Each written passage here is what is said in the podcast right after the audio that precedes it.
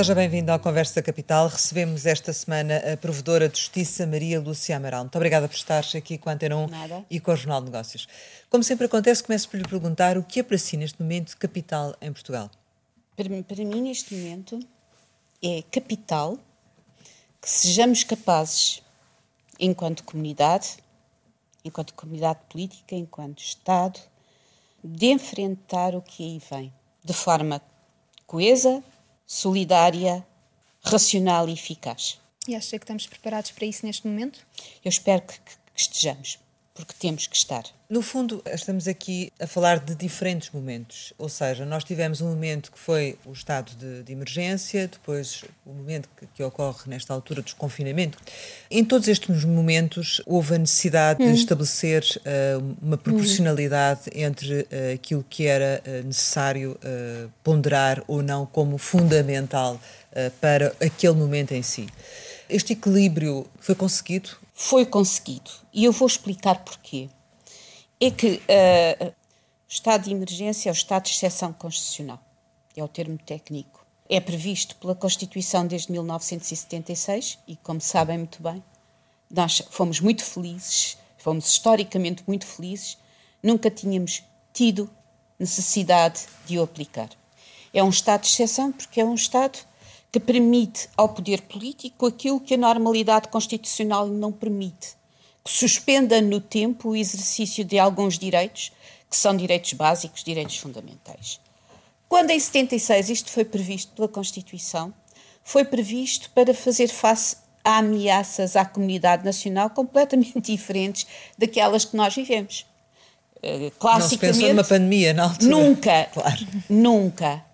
Eram modelos pensados para uma ameaça grave à ordem pública, de raiz humana, sei lá, uma- um ataque terrorista, um- uma ameaça de forças estrangeiras, não sei o que seria, ou então uma ameaça à ordem pública de, de natureza, de fator natural, não humano, mas circunscrita no espaço e no tempo em que era previsível quando acabava e em que era previsível que o poder político, ele próprio, sozinho, tinha que tomar medidas provisórias num espaço de tempo curto para obter um resultado esperável.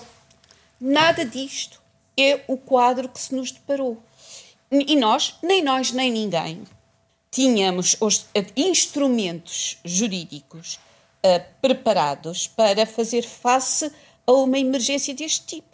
Ainda assim, o Estado agiu bem, do seu ponto de vista, nessa altura. Havia alguns argumentos razoáveis, fortíssimos, que, que podiam sustentar a não necessidade do estado de emergência como estado de exceção constitucional.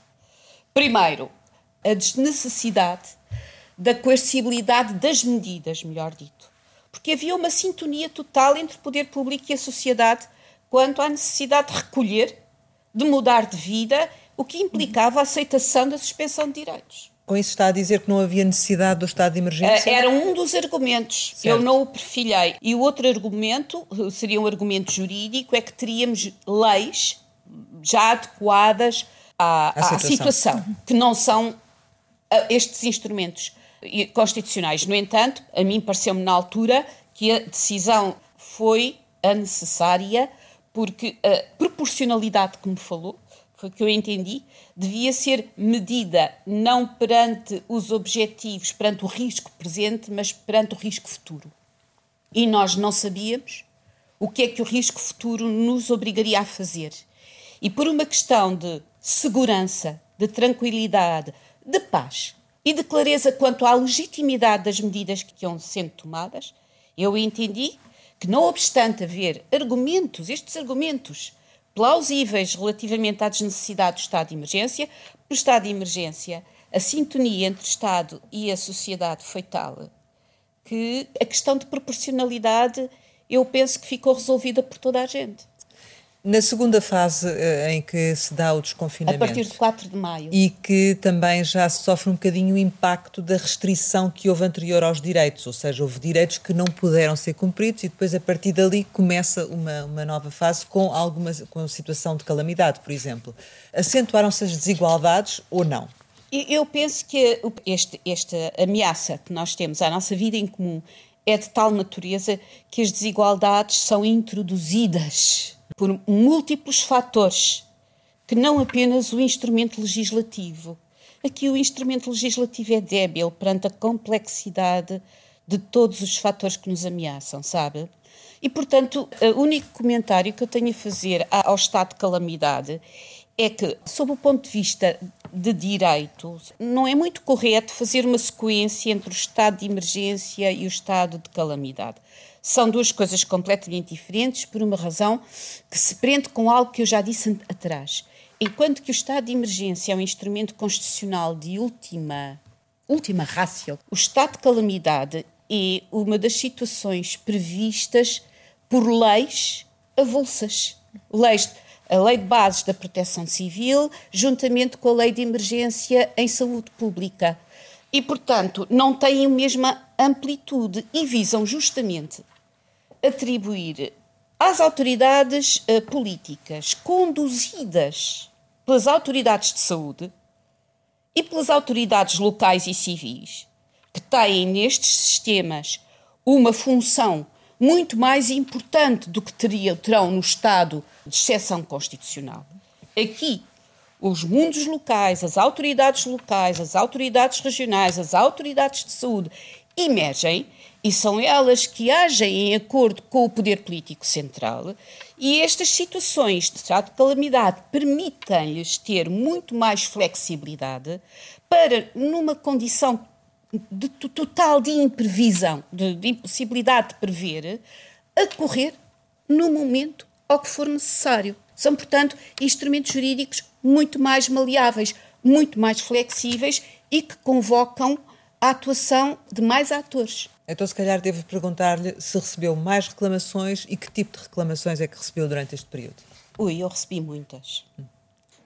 Desde que me recordo que quando a OMS declarou a 11 de março, não foi no dia 11 de março, Sim. a pandemia e depois o estado de, de emergência foi decretado pelo Sr. Presidente da República a 18 de março.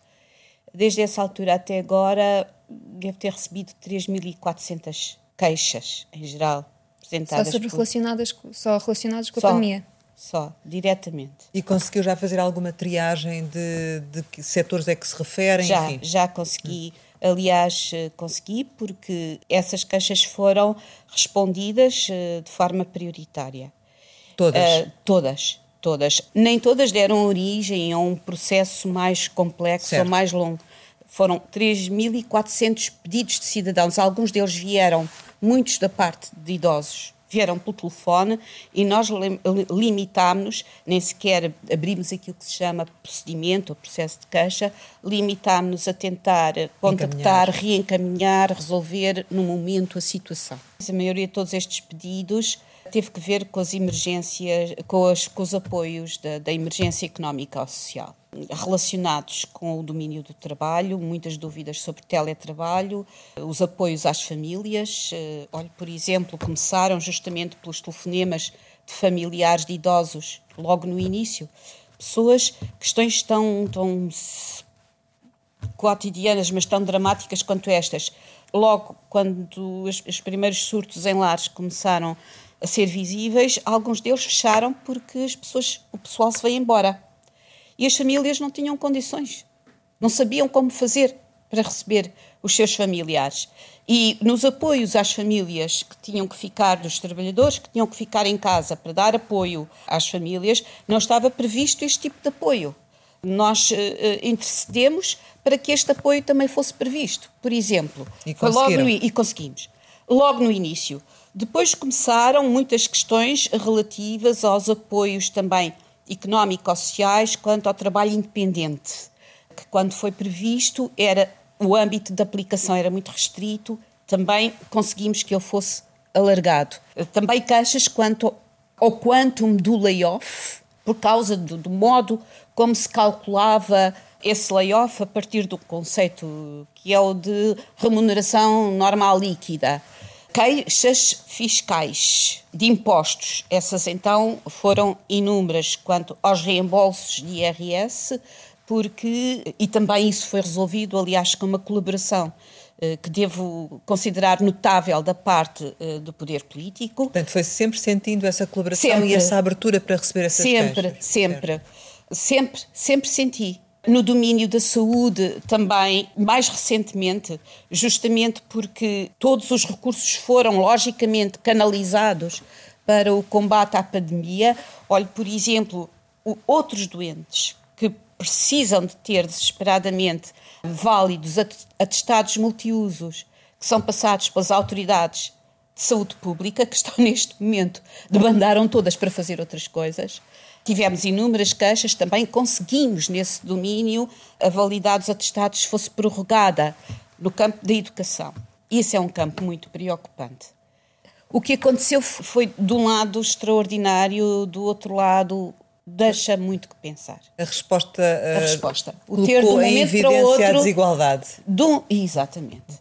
E sei o quão incrível foi montar tudo de um dia para o outro todos os meus colegas, professores universitários, recuaram para casa, as universidades despovoaram-se e o ensino continua à distância. Isso no domínio universitário não custa, mas em todo o resto do ensino, no ensino básico, no ensino secundário, é dificílimo. Todos nós sabemos que a educação é um grande instrumento de integração social.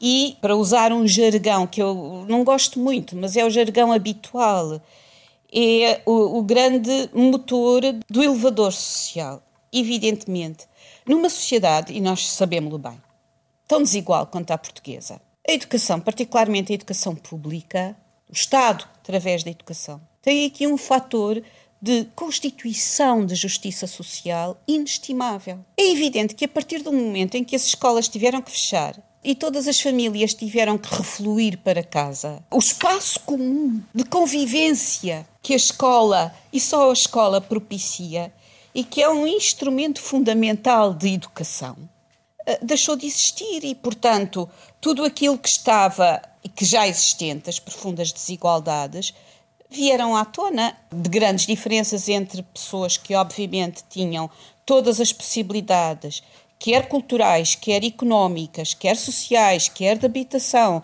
de manter a exigência sobre a educação dos filhos, e as outras pessoas que não tinham isso pergunta. Mas sabe o que é que vai fazer? Eu sei o que é que gostaria de poder fazer. E o que era? O provedor de justiça tem também essa, esse dever de promover a reflexão, de promover estudos sobre temas fundamentais na nossa vida em sociedade e eu gostava de deixar algo despretensioso, uma espécie de caderno da pandemia em que se anotasse aquilo que, foi, que fomos observando sobre a educação terá ao seu alcance, eh, atendendo agora aos impactos futuros e também àquilo que está previsto para o próximo ano letivo, há mais alguma coisa que possa acrescentar? Há alguma achega que possa dar ao Executivo no sentido de melhorar ou pelo menos uh, criar um impacto diferente? A questão é muito simplesmente esta: decidir politicamente num contexto de uma incerteza tão, tão profunda é difícil. Nenhum de nós terá dúvidas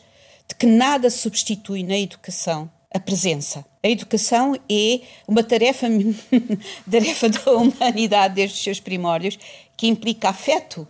Mas, mas com isso está a dizer que não concorda com a medida de fechar as escolas? Ou não, ela, era, ela foi, como se viu em todo lado, uma medida absolutamente essencial né? e incontornável. O que eu estou a dizer é que não, quem tem de decidir politicamente tem aqui uma tarefa dificílima, porque sabendo nós todos parece que é um facto que nada substitui na educação, era isso que eu estava a dizer. Em tese, nada substitui na educação a presença, o contacto direto, a empatia entre o professor e o aluno, a convivência entre os alunos, isso é insubstituível.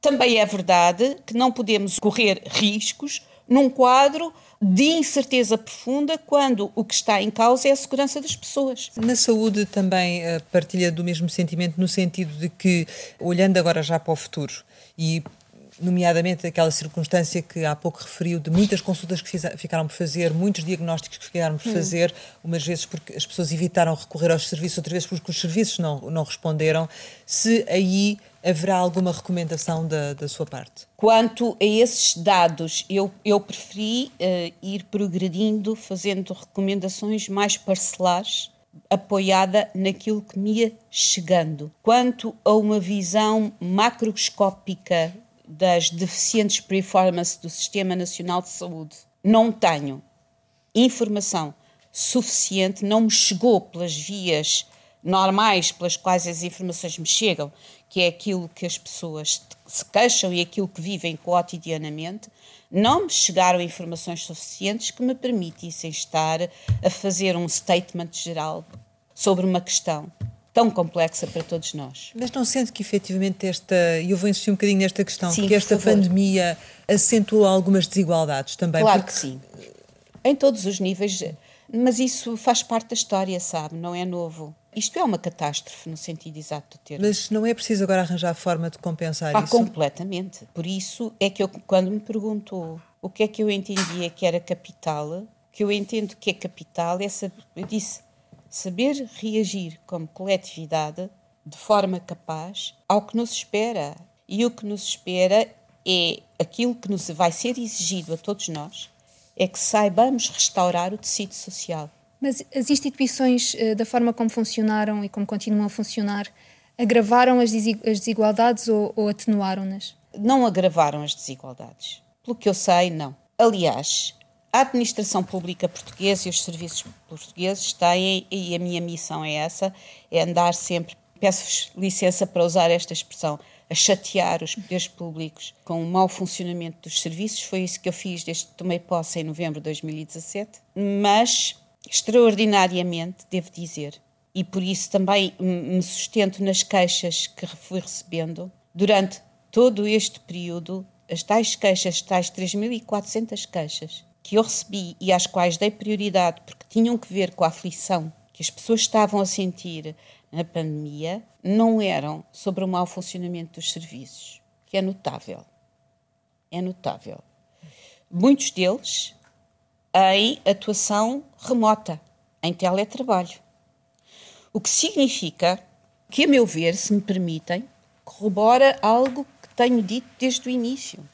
É muitas vezes deficiente e todos nós sabemos, todos nós temos razões de queixa. A prestação dos serviços públicos é extremamente deficiente.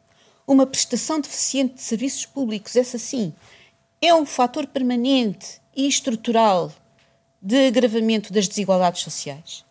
Os países mais justos, mais igualitários, mais equilibrados são aqueles que têm melhor prestação de serviços públicos, são aqueles que têm uma administração pública digna, eficiente e socialmente reconhecida e eficaz.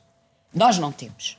Mas, Apesar extraordinariamente, disso... e talvez o facto de não termos não tenha tanto a ver com números deficientes, com falta de gente, mas com falta de orientação, falta de governo, falta de motivação, falta de enquadramento, a prova é que quando chegou a altura de toda a gente estar presente, de toda a gente dar o máximo, isso aconteceu. Porque se não tivesse acontecido, as 3.500 queixas que me chegaram era também sobre o mau funcionamento dos serviços e não foram. Então a, a Covid acabou por eh, melhorar a forma como o Estado se relaciona com os cidadãos? Pois, sobre esta perspectiva, acabou. No momento, ou de seja, momento, de momento. Porque na verdade temos agora então o tal impacto em que os serviços têm que recuperar, não é? E ao nível da justiça, da segurança social, do fisco. E muito, e muito vai ser exigido. Vai ser exigido aos serviços, à administração, e vai ser exigido ao poder político, e vai ser exigido a todos nós. Temo que no caso da segurança social, por exemplo, todos os atrasos que são habituais, nomeadamente o processamento de pensões, que se agravem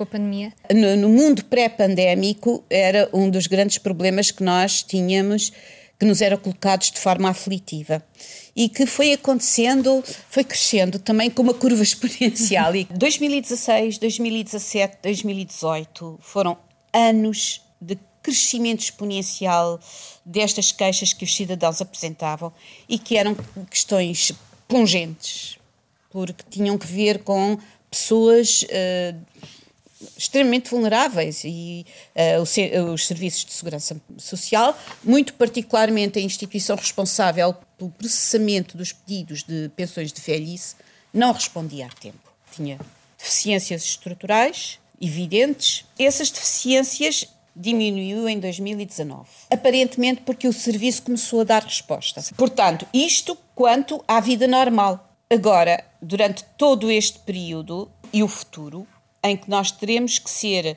capazes de enfrentar eh, toda a emergência económica ou social que teremos pela frente, estes serviços que tinham problemas de funcionamento antes estarão expostos a uma exigência imensa.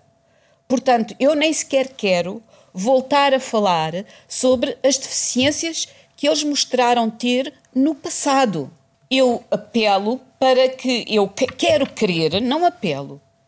Eu quero crer que perante o que lhes vai ser exigido brevemente, não terão as pessoas que arcar com tais deficiências. Pois, mas não se vê decisão política de aumento de pessoal em uma dimensão considerável, uh, investimento em sistemas informáticos que, que facilitem o processo. Portanto, não há nenhuma decisão que atenua essa, esse problema? Não? Por enquanto ainda não há, mas eu creio que ela virá.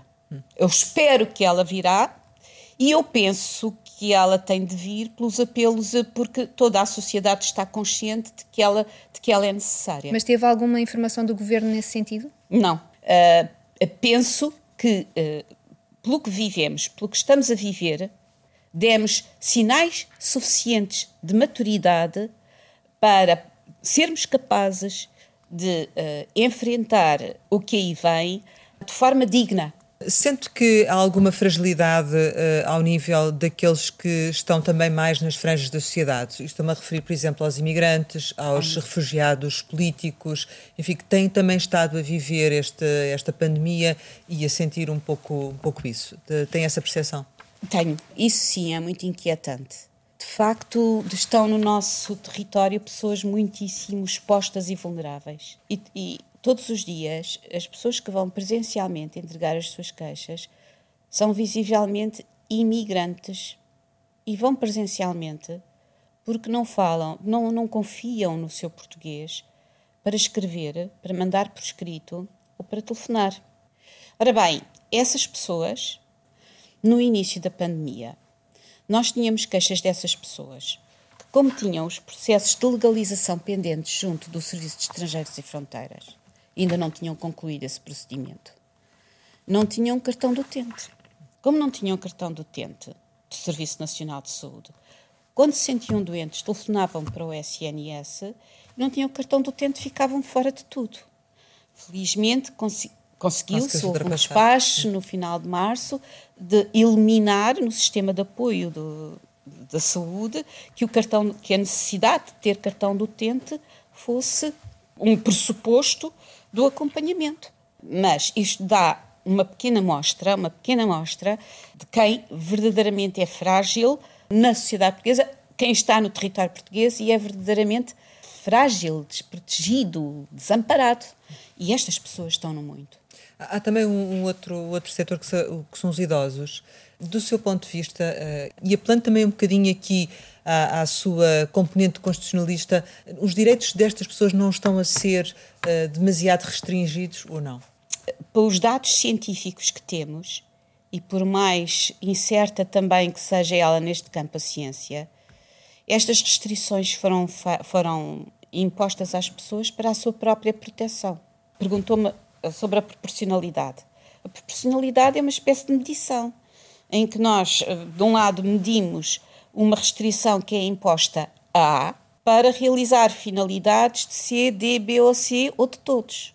E isso é fácil. A tem de, tem de sofrer isto para que outros possam ter outra coisa. E a ponderação é isto. Está A a dar demais, está a exigir-se demais de A para aquilo que se ganha para B, C ou D. E está?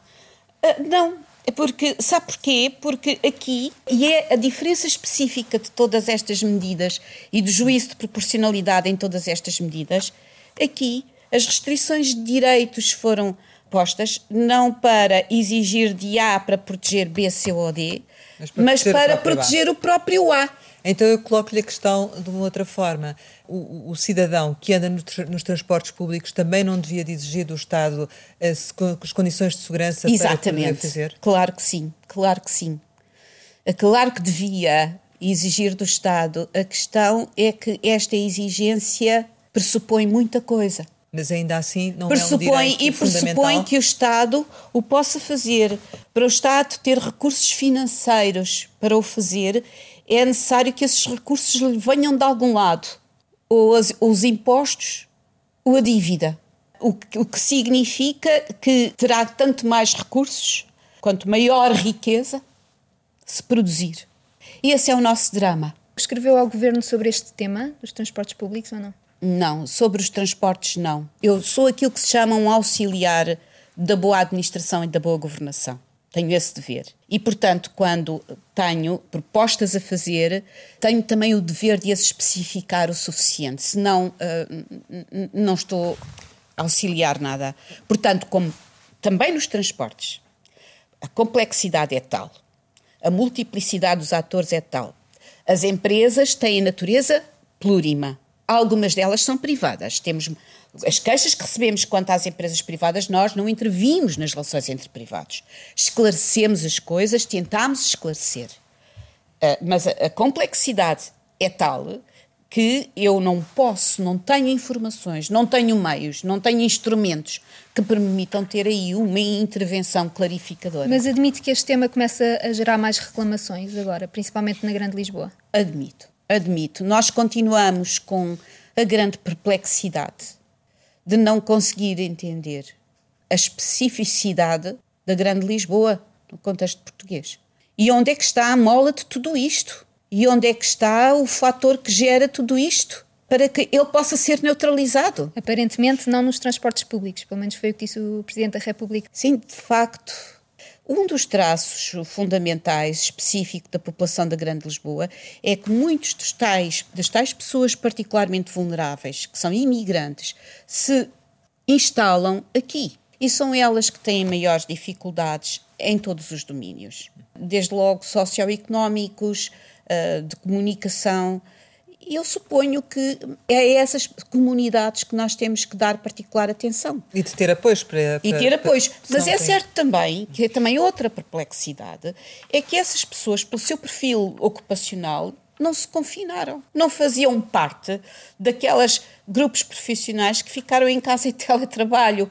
Portanto, de facto, a perplexidade mantém-se. Não conseguimos identificar a mola propulsora desta bolsa que se está a criar na Grande Lisboa de forma a neutralizá-la. Depois há também aqueles que deveriam estar confinados e não estão e que se juntam em grupos e que promovem festas.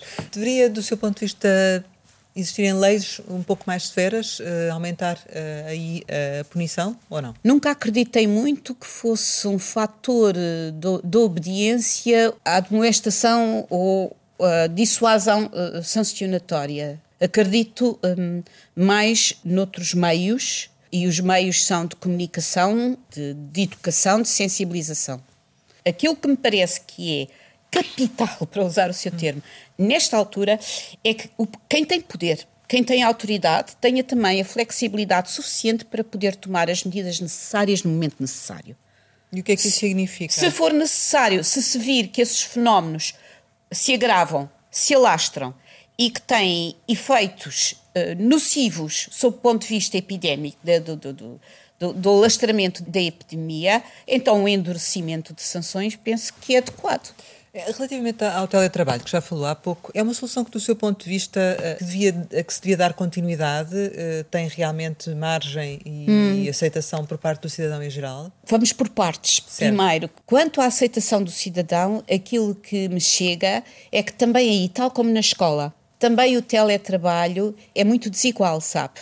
As suas condições são muito desiguais. Como alguém disse, depende muito da qualidade do sofá e uh, do preenchimento do frigorífico. Segundo ponto, o que é que eu penso sobre isso? Tal como um pouco como a educação, houve quem embandarasse em arco, peço perdão pela expressão, com a hipótese de o teletrabalho vir a ser uma, uma alternativa à vida futura com grandes uh, ganhos pessoais, ambientais, etc. Não digo que esses ganhos não sejam evidentes.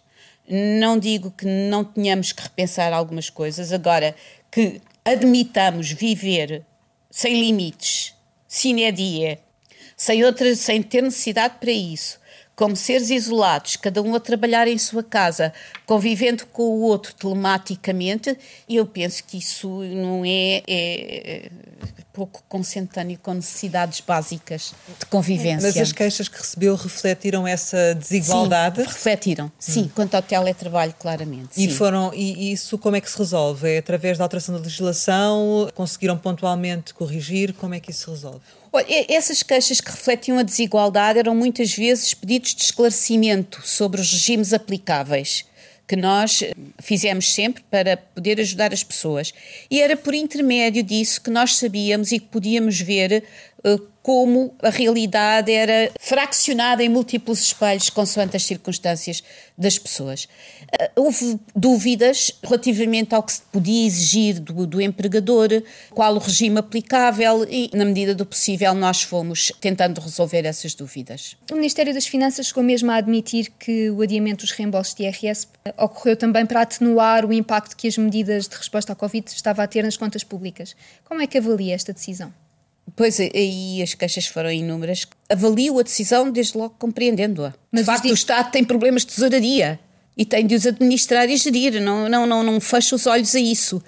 E tanto assim é que uh, 30 de agosto, não é? Foi o limite fixado para o reembolso e o Estado tem de reembolsar e a autoridade tributária tem de fazer os reembolsos até 30 de agosto. Mas acha que é um prazo exagerado? Sinceramente, não. Não obstante, perante todas as, as, as inúmeras queixas que me chegaram, eu fui fazendo apelos para que esse prazo, que eu compreendo. Sim, mas acaba aqui por existir um certo financiamento do Estado através dos cidadãos. Sem Sim, é verdade, tipo é verdade, uh, mas há limites para esse financiamento. O que eu disse é que ele era intolerável e a autoridade tributária aceitou, intolerável que ele fosse que, ele, que, que o, não, o não reembolso fosse feito quando estivessem pendentes dívidas fiscais. É intolerável até 30 de agosto. Era muito melhor que não fosse. E apelei a isso. Mas não posso fazer mais do que um apelo. E relativamente ao futuro e a, a, realmente ao impacto desta, desta pandemia, Uh, pretende fazer uh, mais algum apelo, mais alguma recomendação, mais alguma sugestão uh, ao Governo? Qual é a sua principal preocupação? A minha principal preocupação tem que ver com as franjas da sociedade, não é? As franjas etárias da sociedade. Uma sociedade que não é capaz de tratar bem os seus velhos e que não é capaz de tratar bem as suas crianças não, não é sã. E é aquilo que mais custa. É aquilo que mais custa. É ver os velhos é, é verdade que as medidas foram feitas para os proteger, mas o sofrimento por que passam é muito grande. E isso, isso não me preocupa, isso dói-me. É ver os mais pequenos, que nem sequer se sabem exprimir. E para quem uh, estar dois meses ou três meses sem, sem poder brincar com os amigos ao ar livre, é uma coisa. Nós sabemos. É terrível. Portanto, se, se é o que mais me preocupa, é isto. E, portanto, se nós queremos ser uma sociedade decente, uma sociedade decente é aquela que presta atenção aos seus mais pequenos e aos seus mais velhos. E quem mais sofre nestas circunstâncias são estes extremos. E temos que fazer um bocadinho mais, então. É isso? Mesmo com os poucos recursos que temos, Sim. há prioridades e essas devem ser as prioridades, é Sim, isso? É isso mesmo. Hum. É isso mesmo. Fazer política é escolher. Hum. Basicamente é isto. É ter de decidir. E nós vamos ter de decidir. Temos de ser capazes de distribuir os recursos que vamos ter por aquilo que é necessário, aonde é necessário. E o que é que é mais necessário? Olha, eu direi acudir a essas franjas etárias, porque são os mais vulneráveis, Segundo ponto, acudir aos desequilíbrios territoriais internos, fazer do país um país muito mais equilibrado, muito menos desertificado, muito menos desigual na sua integridade territorial. E terceiro, apostar em bons serviços ao público. Esses sim são fatores de igualdade. Esses sim são fatores de coesão social. Esses sim são tarefas de uma sociedade que se requer decente. Mas esse é o Estado também que tem que dar essas prioridades, mas que está a, a, utilizar também os dinheiros públicos na capitalizar empresas e em nacionalizações.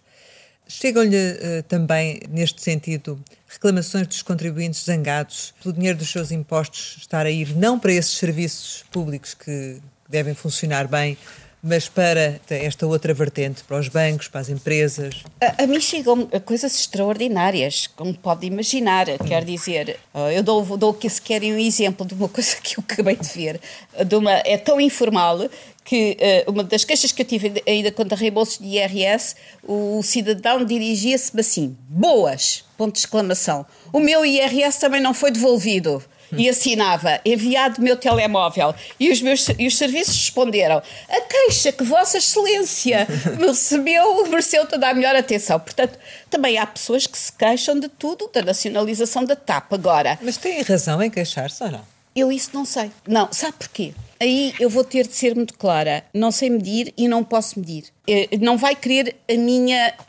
posição de cidadã, Maria Lúcia Amaral. Não, mas gostaria também. Pode dar as duas, de provedora e de cidadã. Mas a não cidadã, de cidadã a, a, sim, com, é particularmente informada. Nacional, não é? Sim, como cidadã, sou cidadã contribuinte. E como cidadã contribuinte, inquieto-me pelas mesmas razões que vieram ao público e que foram suficientemente expostas na comunicação e no espaço público português, aí nada acrescento. Como provedora de justiça, aí nada digo, porque essa é uma decisão política e eu, como provedora de justiça, situo-me, costumo dizer, além da política e aquém dos tribunais. Tudo o que está pendente em tribunal, eu calo-me, como provedora de justiça. Tudo o que é uma decisão eminentemente política, como é essa de nacionalização uh, de uma transportadora aérea de bandeira, estou além disso e, e não me pronuncio. Como cidadã, como contribuinte, pois, eh, quer dizer, todos nós nos inquietamos. Eu também sou contribuinte e sei o que isso custa. Estamos praticamente a terminar, mas queria-lhe ainda perguntar se chegam até si indicações de fenómenos relacionados com a intolerância e com o racismo na sociedade portuguesa. Não me chega e eu eh, ando muito hum, preocupada com o facto de não chegar e estou muito empenhada em fazer com que me cheguem. E aproveito para explicar o seguinte uma das coisas que me tem dado menos satisfação enquanto provedora de justiça, a tal instituição do Estado, de acesso, uh, volto a repetir, universal, informal e gratuito, é que as queixas que me chegam são sobretudo queixas de ordem material. É o Estado fisco, é o Estado empregador, é o Estado segurador. E fazem muita falta, e era um dos meus desígnios do meu mandato antes da pandemia, era agir de modo a captar outros públicos, outros temas, outras questões de justiça para além destas, que só elas, as materiais, fazem, fazem 60% da atividade de todos os serviços, que eu acho injustificável. Eh, não me chegam o suficiente eu quero que me cheguem. E quero até ao fim do meu mandato fazer o necessário para que elas cheguem uh, e para que eu comece também a poder atuar nesse domínio, porque esse é um domínio fundamental de justiça. Há receio das pessoas em fazerem ou realmente não há essa preocupação? Qual é a interpretação que faz desse silêncio? É uma coisa complexa. Uma interpretação que faço desse silêncio é uma autocrítica. É a forma como a própria instituição se foi organizando ao longo dos tempos, que foi promovendo a repetição do mesmo número, do mesmo tipo de queixas. Hum e foi eh, também não cuidando o suficiente do seu conhecimento, de se fazer chegar, de se fazer conhecer junto de outro tipo de públicos. E em relação a esta questão concreta da intolerância ou do racismo, sente que ele existe na sociedade portuguesa ou não? Ou que está de algum modo a crescer, ou que de algum modo a sociedade se está a alterar e a mudar e estão a aparecer fenómenos extremos uh, na sociedade que devem também fazer refletir? Estão a aparecer seguramente fenómenos extremos na sociedade que nos devem fazer refletir. Isso, isso é bastante inquietante. A questão do racismo é uma questão profundíssima e que tem raízes múltiplas. Uh, estou a reler, achei que era oportuno reler, um grande livro, mas escrito em 48, creio eu, que se chama As Origens do Totalitarismo, da, da filósofa Hannah Arendt grande parte do livro é uma radiografia das origens do pensamento racista, que valeria a pena voltar a recordar num tempo como este. Tem capilaridades múltiplas e é antropologicamente muito complexo. Quando eu digo antropologicamente muito complexo, radica em, na nossa condição existencial de seres humanos de uma forma muito complexa. E foi, em certos momentos históricos, exponenciados por razões diversas. Uh, nós estamos numa fase em que isso pode voltar a acontecer. Que um tema desses possa voltar a acontecer. A minha convicção profunda é que se isso se voltar a ser exponenciado, como foi no passado, como motivo de divisão, isso para mim é um retrocesso civilizacional profundo. Mas diga-me uma coisa: o nível de queixas e o número de queixas que recebe dos serviços públicos não são também, nelas próprias, um fator que pode levar precisamente ou ser o espelho desse desagrado que leva a esses fenómenos de extremismo? Essa reflexão não, não, não deve ser feita? Claro que sim. Volto a dizer, é por isso que uh, enumerei como um, uma das grandes prioridades voltar a ter serviços públicos decentes, porque serviços públicos decentes que não obriguem as pessoas a arrastar-se durante horas para obter algo a que têm direito é um instrumento fundamental de construção da coesão social e, e, e de criação de condições iguais. Seguramente que sim. E da manutenção da própria democracia. E de manutenção, sem dúvida alguma. Sem dúvida alguma. É isso que está em causa. E é isso que está em causa. Não há democracia sem instituições democráticas sólidas e não há uma democracia resiliente e saudável sem boas prestações de serviços aos cidadãos. São condições fundamentais de justiça. Deixe-nos ficar uma última recomendação ao Estado, enquanto provedora de justiça serviços públicos saudáveis, bem organizados, eh, não negligenciados e que atendam eh, atempadamente as pessoas com dignidade e respeito são um fator essencial de realização de condições de justiça e igualdade social. E os, os recursos do Estado devem ser aqueles que existem, divididos e distribuídos tendo em consideração isso que acaba de dizer, é isso? Sim, sim, tendo em consideração as, os, os três elementos que eu enumerei há pouco. Porque também já nos disse que admite que o Estado não tem recursos para tudo, mas tem que estabelecer prioridades. Não é? Mas tem que estabelecer prioridades. Nós não estamos sozinhos por causa disso. Vamos esperar o que é que o próprio, o próprio próximo Conselho Europeu, já da próxima semana, dia 17 e 18 de julho, o que é que trará. Se trouxer aquilo que esperamos que traga, então sobre, sobre a nossa geração, todos nós, poder público e sociedade que escrutina o poder público, pesa o ónus de ser capaz de administrar com justiça e equidade e tendo em linha de conta o fundamental, a ajuda que nos vai chegar por termos sido, infelizmente, parte de uma crise que não é só nossa, que é global e europeia. No final, costumamos sempre lançar algumas palavras para uma resposta rápida. A primeira é Angola. Ai, a minha terra. Tribunal Constitucional. Uma das minhas casas. Faculdade de Direito de Lisboa. Outra das minhas casas. Austeridade. Uma palavra com muitos sentidos. Troika. Um tempo terrível. União Europeia. Dos projetos mais belos a que eu pude assistir. Trump. Que horror. Família. Casa. Vida. Ah Alegria. Sonho. Ser feliz. Ambição. Ser feliz. Portugal. A minha pátria. Maria Lúcia Amaral, muito obrigada por ter estado aqui com o Jornal de Negócios e com a Antena 1. Pode rever este Conversa Capital com a Provedora de Justiça em www.rtp.pt. Regressamos para a semana, sempre neste dia, esta hora, e claro, contamos consigo.